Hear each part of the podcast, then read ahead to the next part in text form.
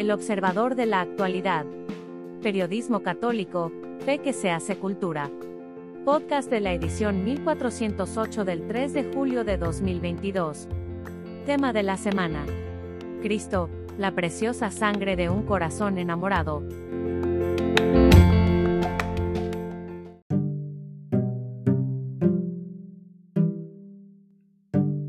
El desprecio. Por Jaime Septién. Aquello que cantaba José Alfredo Jiménez en Caminos de Guanajuato, que la vida no vale nada, se ha vuelto una horrible costumbre en nuestro atribulado México. Cada día aumenta el número de ejecutados, crímenes contra mujeres, contra niños, contra sacerdotes, contra civiles que se negaron a pagar el derecho de piso, contra humildes vendedores callejeros, contra quien se oponga a la fuerza bruta del crimen. ¿Qué ha provocado este desprecio por la vida? El haber expulsado a Cristo de todos los asuntos públicos, lo cual conduce a la deshumanización del hombre y a la barbarie en que estamos metidos en nuestro país. Cuando el otro deja de ser hermano en Cristo, hijo de Dios, pasa a ser un enemigo.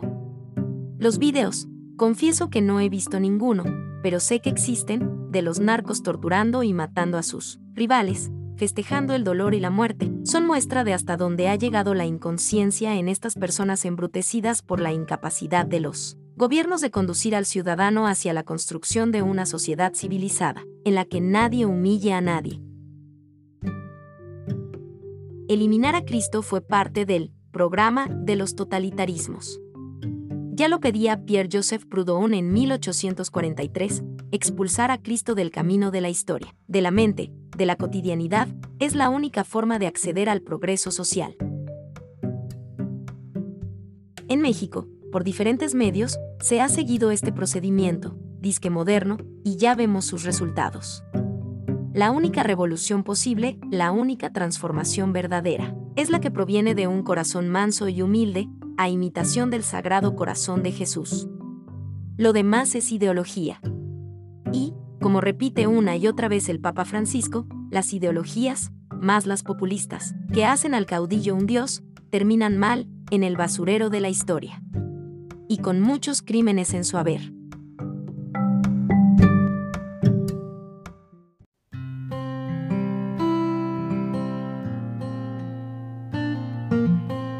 ¿Y para ti, cuánto vale la sangre de Cristo?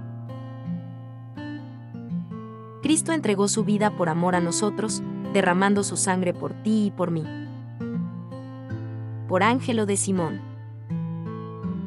Desde pequeño he escuchado de mi abuela Isabel y mi tía Beatriz que la sangre de Cristo tiene poder y que Él, cubrirnos con ella, nos fortalece de manera admirable ante las dificultades del día a día. Pero, ¿qué significado tiene esta sangre? La sangre, como sabemos por nuestras clases de biología, es un líquido vital que transporta oxígeno y alimenta las diversas partes del cuerpo. Es por ello que la sangre es signo de vida y el donarla muchas veces significa transmitir vida a un enfermo. Desde la antigüedad, los mártires han dado un testimonio por excelencia de cómo entregar la vida por el reino, llegando hasta el extremo, derramando su propia sangre por la fe o en un acto de inmenso amor para con sus prójimos. Ahora bien, en pleno siglo XXI donde los valores están muchas veces invertidos y el mundo clama justicia y paz, ¿qué valor tendrá la sangre derramada por Cristo para el perdón de nuestros pecados? Pareciera que en medio de tanto dolor, no fuese suficiente el sacrificio de Jesús, ya que el mundo lo niega y desprecia el camino de bienaventuranzas que Él nos planteó. Según mi parecer, la sangre de Cristo ha pasado por un proceso de inflación, a medida que pasa el tiempo cobra nuevo valor y sigue pagando tantas infidelidades a lo largo del mundo. Cristo entregó su vida por amor a nosotros, derramando su sangre por ti y por mí comenzó claramente a derramarla desde el Getsemaní y lo siguió haciendo a lo largo de su vía dolorosa. Ahora bien, ¿cuál es su valor? Desde tiempos antiguos, a nivel bíblico, la sangre de Cristo sella la nueva alianza con Dios. Por eso cuando Cristo menciona las palabras en la última cena, dice enfáticamente, Este es el cáliz de mi sangre, sangre de la alianza nueva y eterna que será derramada por ustedes y por muchos, para el perdón de los pecados. Esta sangre es especial porque no solo sella alianza, sino que perdona los pecados. Es el precio que Cristo ha pagado para comprar nuestro rescate. Ahora bien, es necesario ser correspondientes con ese amor y hacerle justicia. Este sacrificio de amor supone vivir de acuerdo con el precio que Él pagó, en ese sentido, cuando somos infieles a su voluntad y nos alejamos de su camino, dejamos de hacerle justicia a la sangre que ha derramado por nosotros. Todos somos débiles y pecadores, pero debemos tener un arrepentimiento sincero y un firme propósito de conversión. Empecemos desde lo más pequeño e insignificante, ya que desde allí el Señor nos auxiliará con su gracia y transformará nuestra vida en cosecha para el reino. Y para ti, ¿cuánto vale la sangre de Cristo?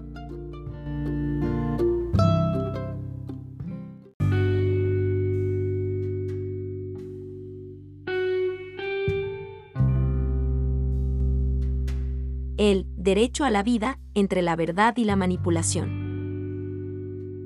Por Rodrigo Guerra López. La protección constitucional del llamado derecho al aborto cayó el pasado viernes en los Estados Unidos con seis votos a favor y tres en contra. La Suprema Corte deroga el parámetro normativo más importante para permitir la práctica del aborto a nivel federal. Los estados de la Unión Americana podrán resolver en su propio ámbito si se permite o no el aborto, mientras no exista una ley, votada en el Senado, que reconozca de manera plena la condición personal del embrión humano a partir de la fecundación. Una gran cantidad de actores se han expresado de inmediato, ya sea celebrando la histórica modificación, ya sea lamentándose por ella. La Iglesia Católica de inmediato se ha manifestado a favor del cambio constitucional. La Pontificia Academia por la Vida, Vaticano, la Conferencia de Obispos de los Estados Unidos, los Lardenales Kupich, O'Malley y Gregory, y la Compañía de Jesús, entre otros, han reconocido que este cambio se debe a la larga lucha a favor del derecho a la vida que durante años se ha realizado y en la que la Iglesia Católica ha ocupado un lugar destacado.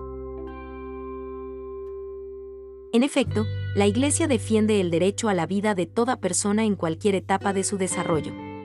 Esta defensa no solo se basa en razones teológicas, como la creación del ser humano a imagen y semejanza de Dios, sino por razones estrictamente de orden científico. Existe evidencia sobre la suficiencia constitucional del embrión humano desde la singamia que permite reconocerlo como auténtico sujeto de derechos, es decir, como persona. Con esta certeza, los católicos afirmamos que la dignidad de la vida humana no puede ser regateada a nadie. Por ello, tan perverso es no reconocer plena dignidad a un niño que está por nacer, como a una mujer con un embarazo involuntario, tan errado es el crimen del aborto como la pena de muerte. Tan viciado es excluir la vida humana naciente, como despreciar a alguien por razón de su raza, de su condición migratoria o de su situación económica. El Papa Francisco ha sido clarísimo a este respecto. Toda persona, en cualquier grado de desarrollo, es sujeto con dignidad y derechos plenos. Más aún, una auténtica cultura de la vida se expande al respeto y cuidado del valor de los seres no personales, que integran nuestro medio ambiente natural. Todo está conectado. Todo es interdependiente. Por supuesto, quienes al interior de la Iglesia Católica han colocado entre paréntesis al Papa Francisco, con facilidad buscan manipular el verdadero compromiso pro vida y lo instrumentalizan para fines ideológicos malsanos. La causa provida se torna ideológica cuando no reconoce las deficiencias antropológicas del pensamiento neoliberal, cuando legitima la pena de muerte, cuando se vuelve cómplice de quienes promueven el no reconocimiento pleno de los derechos humanos de los migrantes, o cuando se prescinde, en la vida personal y en la perspectiva estratégica, de la necesaria conversión ecológica y de la opción real por los más pobres y excluidos. La verdadera pasión por defender la dignidad de la vida humana atraviesa por el abandono de la fácil vida burguesa y el redescubrimiento alegre de la nueva libertad que trae el reconocer, más allá de las ideas, a todo ser humano como un auténtico hermano, del que soy verdaderamente responsable.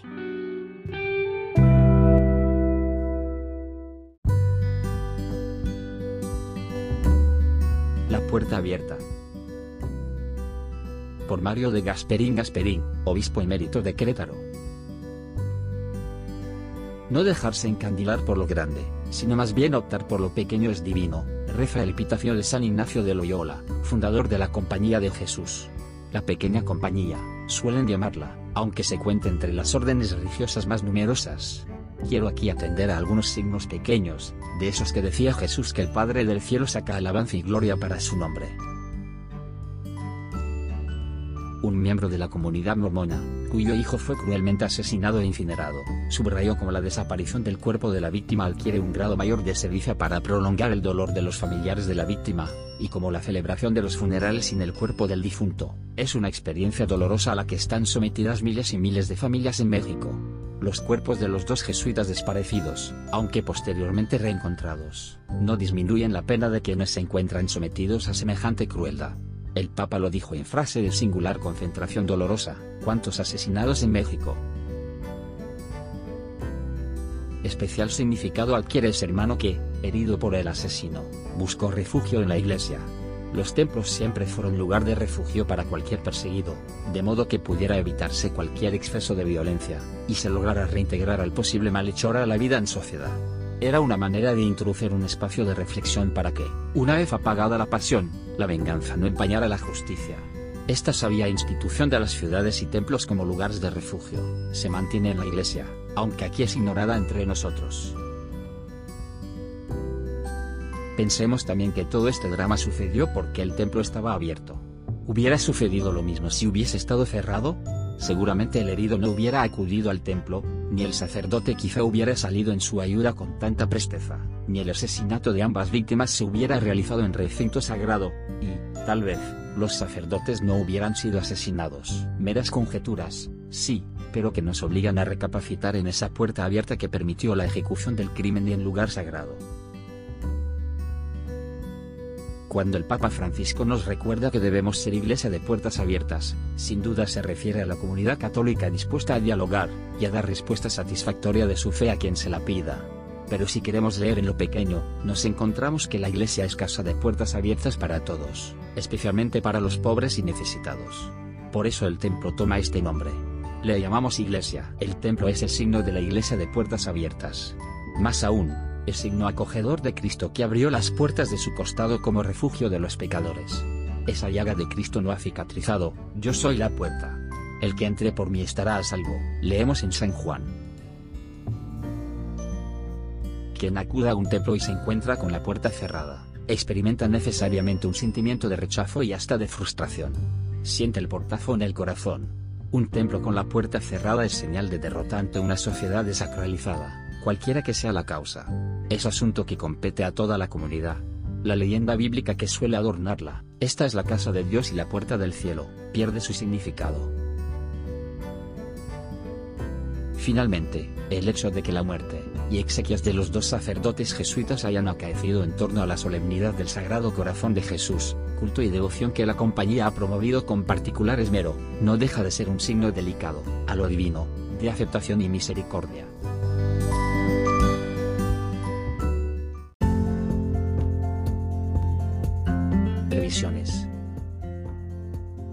Por el padre Fernando Pascual.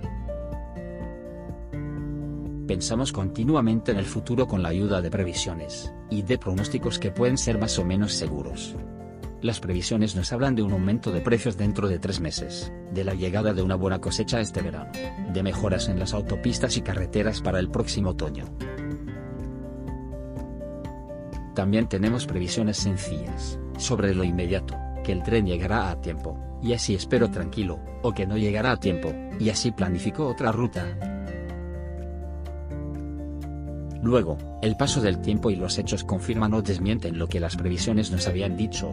Aunque el médico había previsto que la recuperación duraría tres meses, al cabo de mes y medio estamos plenamente restablecidos.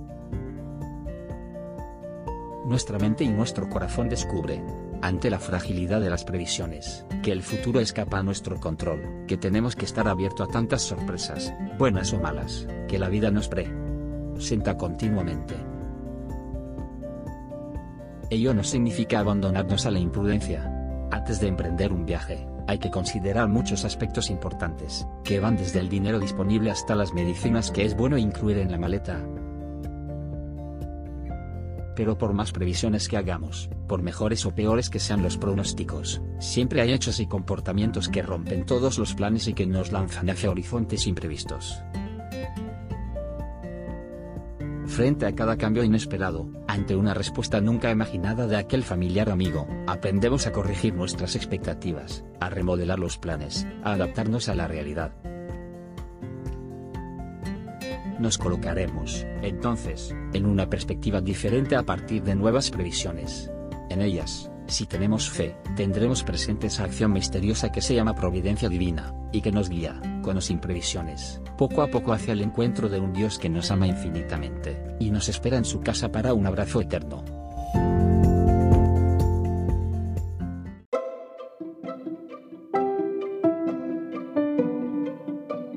Gracias por escucharnos. Si le gusta nuestro material puede ayudarnos a seguir, puede donar en nuestro sitio o suscribirse. Visite en la web elobservadorenlinea.com.